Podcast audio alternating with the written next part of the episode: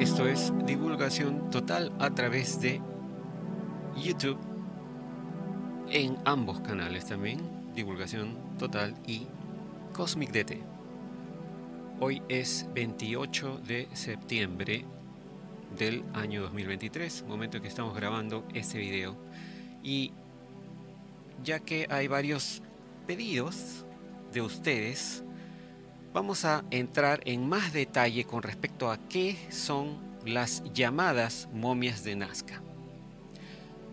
Y hoy vamos a dar los detalles sobre el primer espécimen que pudimos nosotros al menos ver a través de los videos de Gaia y fue en realidad el primer espécimen que pudo ser revisado por el grupo inicial de científicos, eh, periodistas y comunicadores que tuvieron acceso a estas evidencias. ¿Y por qué decimos las así llamadas momias de Nazca? Porque resulta que realmente estos cuerpos no son momias. Si vamos a lo que es la definición propiamente de una momia, la definición misma dice que una momia es eh, especialmente referidas a las del antiguo Egipto, ¿no?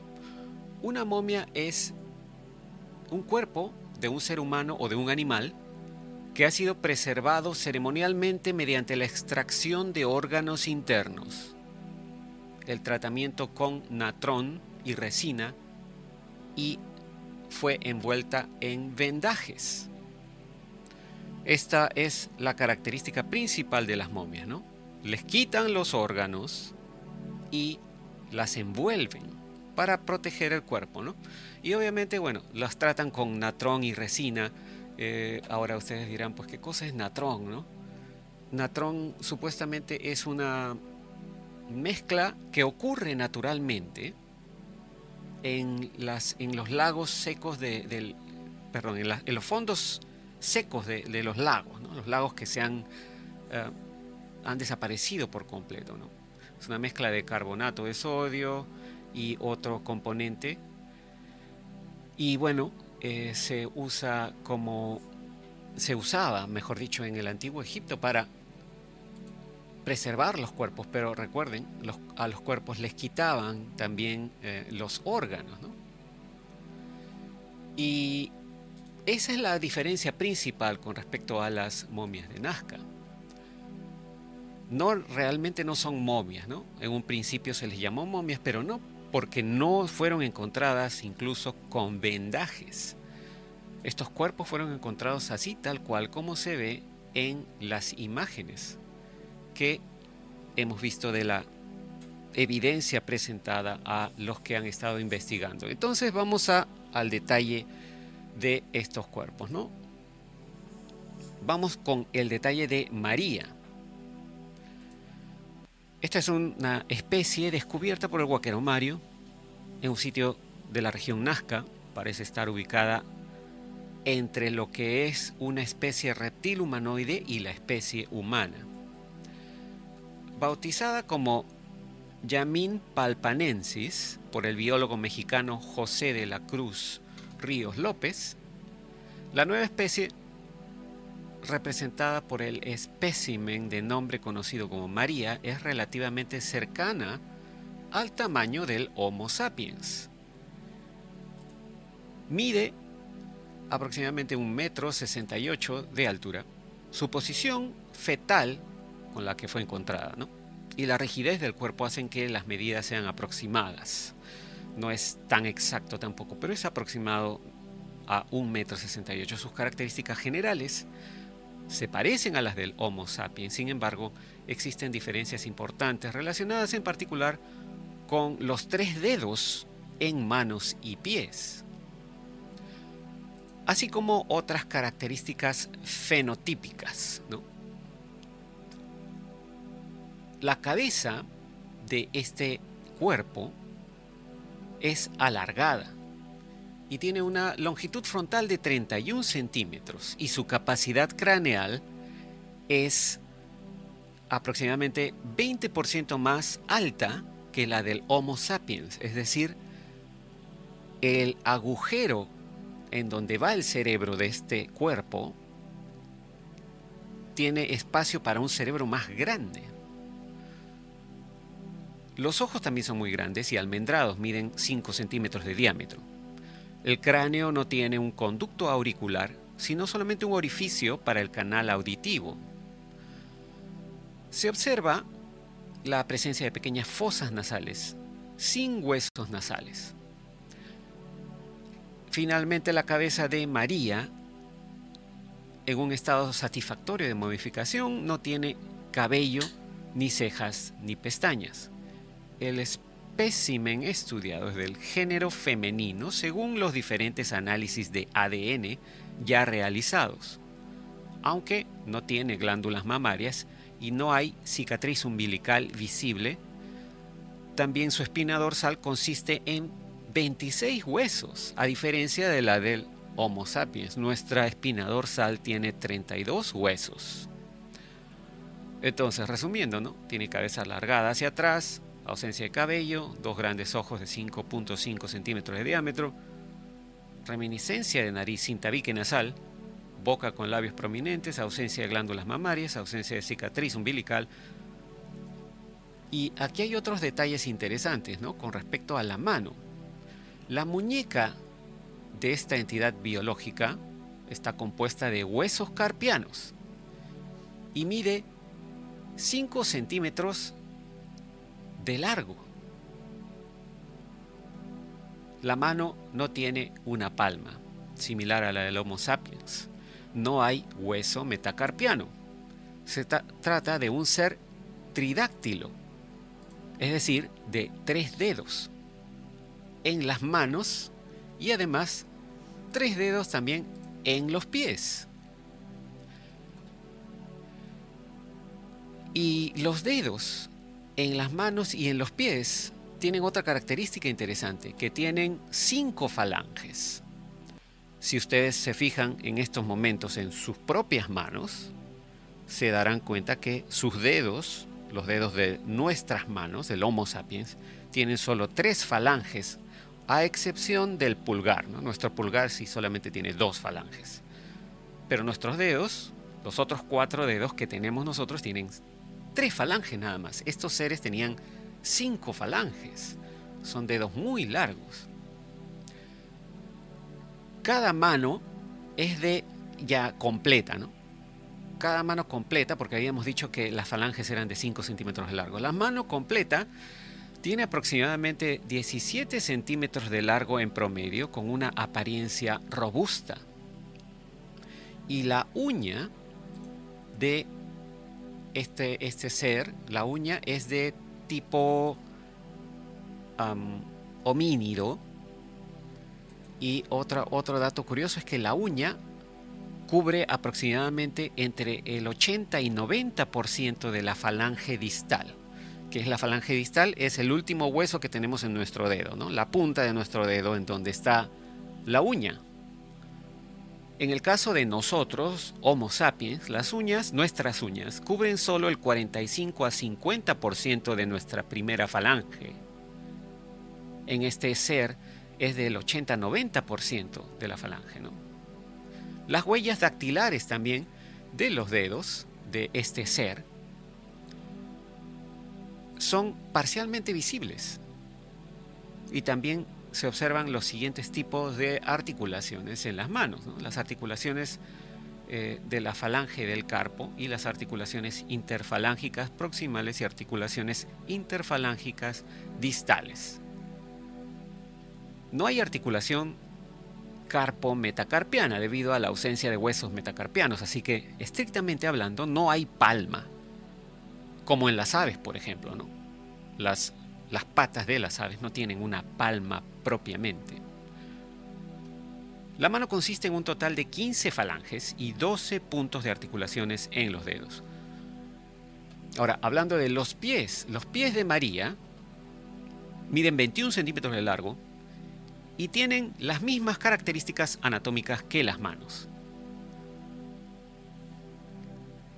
Tiene unas uñas de tipo homínido y también tiene huellas dactilares. Las huellas dactilares del pie, claramente visibles en algunos de sus dedos, parecen muy diferentes de las huellas dactilares en las especies homínidas conocidas. La planta de su pie, allí sí hay algo de planta, mide 7 centímetros. Los dedos miden 14 centímetros de largo. Las falanges distales, recuerden, el último hueso de cada dedo de sus pies, de los pies de este cuerpo llamado María, parecen haberse adaptado al proceso evolutivo de esta especie al colocarse en un ángulo de 90 grados hacia abajo con respecto al resto del dedo, como ven en esta figura.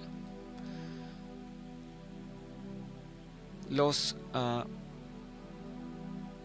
los extremos de los pies tienen aproximadamente 1.2, eh, perdón, de los dedos, de los dedos de los pies tienen 1.2 centímetros de diámetro. son prácticamente las puntas de, los dedos, son prácticamente como una es como un círculo. Probablemente sirvieron como apoyo y amortiguación para los dedos al momento de caminar, ¿no? en el proceso del caminar de manera, de manera bípeda. Este ser debe haber caminado de una manera muy extraña también, ¿no? una forma de caminar muy extraña. Eh, y bueno, aquí también en donde estamos, en la fuente de esta información, que es el sitio de alienproject.com, se ve un gráfico con la diferencia entre los pies del Homo sapiens y de María. No, solo radica ah, la diferencia en la presencia de tres dedos de los pies, sino también la longitud y el tamaño, tanto de los dedos como los nudillos y el calcáneo, que en María es muy grande. Los órganos de esta llamada momia, María, todavía están dentro del cuerpo, están presentes los órganos, por eso no sería una momia. Y también está el cerebro.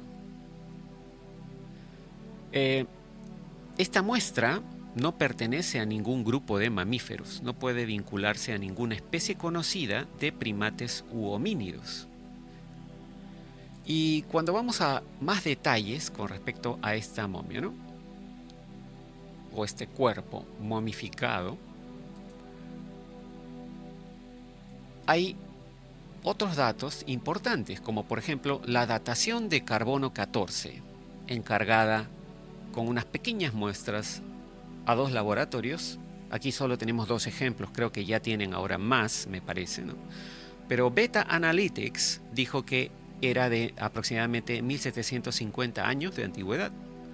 Y el laboratorio de IFUNAM en México dijo que era de 1771 años de antigüedad, así que la datación es similar con respecto al análisis de ADN. Eh, el laboratorio Biotech Mall dijo que tiene 33% de Homo sapiens y bueno, ya otros detalles, dice que tienen 18% de bacterias y otros genomas, y 47.9% es sin clasificación, material sin clasificación, desconocido, imagino. ¿no? La Universidad de San Petersburgo también hizo un análisis por su parte, indicando que 23%, casi 24%, era similar a Homo sapiens, pero 76% era sin clasificación. Y bueno, aquí hay mucha más información con respecto a esta, esta muestra, ¿no? esta evidencia. El tendón de Aquiles, dice acá, según la presentación del biólogo José de la Cruz Ríos López. En la momia María se determinó que el, tendón de Aquiles está insertado en el hueso astrágalo, mientras que en el Homo sapiens dicho tendón se encuentra fijado en el hueso calcáneo, otra diferencia. En la momia María el hueso calcáneo es muy distinto en forma y tamaño además al del Homo sapiens. Y hay muchos ejemplos acá de las tomografías tridimensionales, etc. Y también aquí están presentes los resultados. Entonces, como ven, hay muchas cosas diferentes con respecto a este cuerpo desecado. Otro dato interesante que los detractores habían dicho inicialmente, ¿no? Es que el color blanco de las momias indicaba que les habían puesto yeso. Bueno, el análisis de el material con el que está cubierta la, momia, esta momia y las otras, las pequeñas también, ¿no? dio como resultado que era tierra de diatomea, que es un alga fosilizada, pero además contenía una proporción de cloruro de, cloruro de cadmio. Y esto es importante de señalar, ¿no? porque el cloruro de cadmio eh, más la tierra de diatomea forman un compuesto con el que han envuelto a estos cuerpos, tanto María como los cuerpos pequeñitos de las otras momias, de los otros, los otros especímenes encontrados. Lo interesante es que el cloruro de cadmio es un material que no se encuentra naturalmente. No se puede encontrar pues en los lagos. Tiene que ser producido industrialmente por reacción. Se derrite el cadmio y se mezcla con gas uh, clorhídrico de a 600 grados de temperatura, 600 grados Celsius. Entonces, ¿quién produjo el cloruro de cadmio que está mezclado con la tierra de diatomea? En fin, la tierra de diatomea se puede entender, ¿no? Viene del mar, esta es una zona desértica, pero está cerca al mar. Pero, ¿quién la mezcló con cloruro de cadmio? ¿no? ¿Y quién tenía estos conocimientos como para poder preparar estos cuerpos de esa manera.